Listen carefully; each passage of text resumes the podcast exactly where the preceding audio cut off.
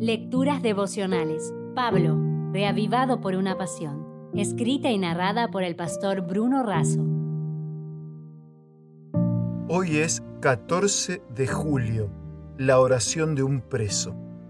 En Efesios 3:14 leemos, Por esta causa doblo mis rodillas ante el Padre de nuestro Señor Jesucristo. No está mal pedir por las necesidades del cuerpo, pero Pablo suplica por el hombre interior. No está mal pedir por necesidades personales, pero Pablo prioriza orar por la iglesia y la misión. Lo primero que hace es doblar sus rodillas, postra el cuerpo y el alma. Esto debió haber sido un espectáculo difícil de asimilar para el duro soldado que lo custodiaba.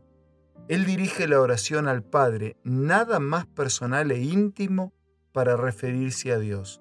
Hay filiación y pertenencia y hay un sentido de confianza y dependencia. El apóstol presenta cuatro pedidos encadenados uno a otro. Ora por poder. Este proviene de la presencia del Espíritu Santo que el Señor nos envió como nuestro consolador después de su partida. Ora por profundidad. El apóstol presenta cuatro pedidos encadenados uno a otro. Primero, ora por poder. Este proviene de la presencia del Espíritu Santo que el Señor nos envió como nuestro consolador después de su partida. Segundo, ora por profundidad. El apóstol utiliza en estos textos tres verbos, habitar, arraigar y cimentar. Habitar es establecerse y sentirse como en casa. Según Kenneth Wetz, Dios no se sentía como en casa en el hogar de Lot, pero sí se sintió en casa en la tienda de Abraham o al caminar con Enoch.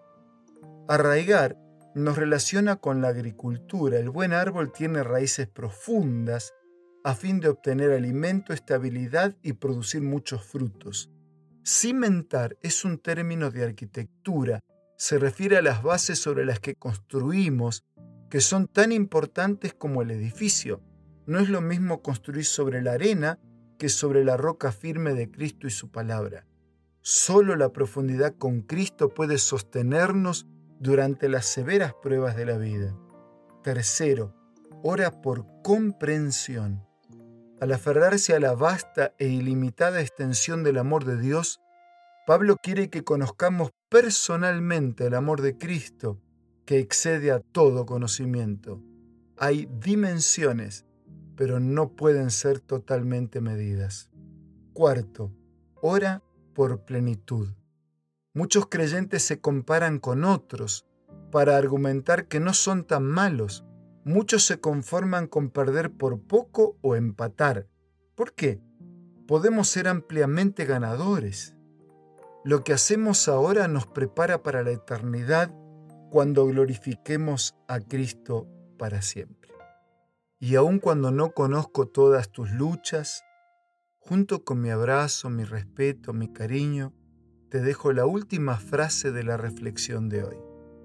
Él es poderoso para hacer todas las cosas, todas las cosas abundantemente, todas las cosas más abundantemente, todas las cosas mucho más abundantemente. Si desea obtener más materiales como este, ingrese a editorialaces.com.